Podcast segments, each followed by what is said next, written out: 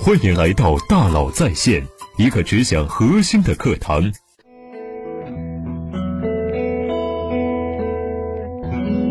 你好，欢迎来到大佬在线。特斯拉又降价了，这次降了七万，Model Y 标准续航版现在仅售二十七点六万元。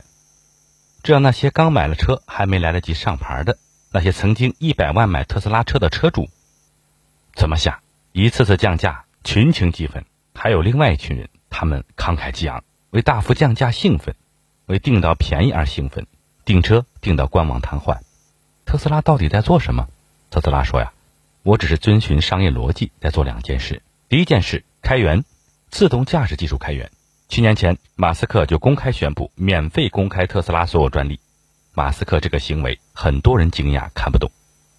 什么是开源呢？开放源代码，开源意味着开放，大家都可以用，任何人都可以得到软件的源代码，在此基础上的修改甚至重新开发，这对一些新进场的车企来说，省了很多开发时间。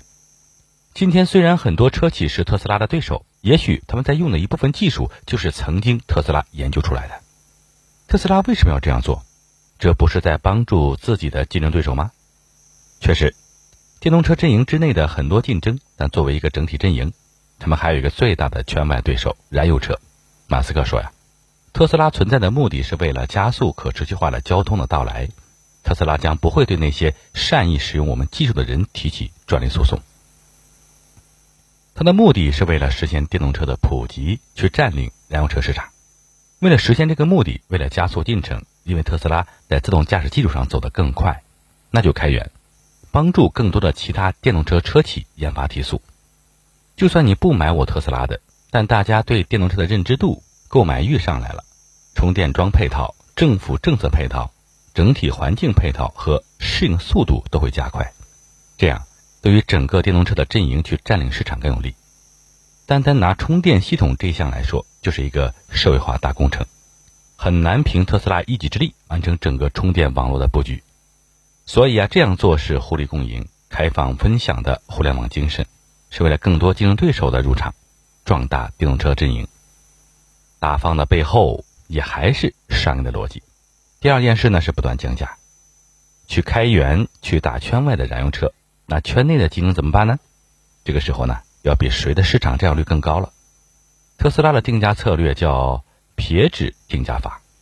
这种定价法呢，我们并不陌生。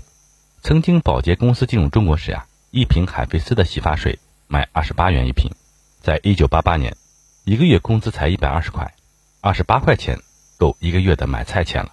比如说，诺基亚的手机、索尼的彩电、格兰仕的微波炉，才推出时呢，都是奢侈品。先给新产品定个高价，激发一部分人，激发一部分消费者的求新心理，撇取牛奶中的脂肪层一样，从他们那儿挣取一些高额利润，再降低价格，一层一层的撇掉油脂，来适应大众需求，获得更大的市场份额。通过获得更大的市场份额来占据未来的竞争优势，这叫撇指定价。特斯拉通过不断降价来获得自己的规模优势，每过一段时间，出货量就会增加，规模就会增加。随着产量、出货量增加，固定成本摊薄。比如，一个生产线投入一千万，如果能生产出一千件产品，每个成本就是一万块钱；生产一万件，每个成本就是一千块；生产十万件，那每个成本就是一百块。每辆车的成本降低，又获得更大的定价优势，降价、规模、定价权不断循环增益，一次次摊薄，一次次撇掉。特斯拉可能有机会做到不亏钱，但其他产量小的公司呢？他们做不到。因此，特斯拉在圈内获得了竞争的相对优势，但是不断降价也让那些高价购买的车主们特别气愤。特斯拉不在乎吗？在乎，但没办法。特斯拉的逻辑是呀，在你当时买的时候，我给你的价格确实是当时能买的最便宜的价格了。随着我们的努力的提升，我们的规模的上升，现在我们再算一下成本，要比以前低了，所以我们可以再把它卖得更便宜。这两件事呀，看上去很难理解。一套针对的是。圈外的竞争，一套针对圈内，背后都有合理的商业逻辑，都是合理的。商业世界自有其运行规律，商业也从未停止前进的脚步。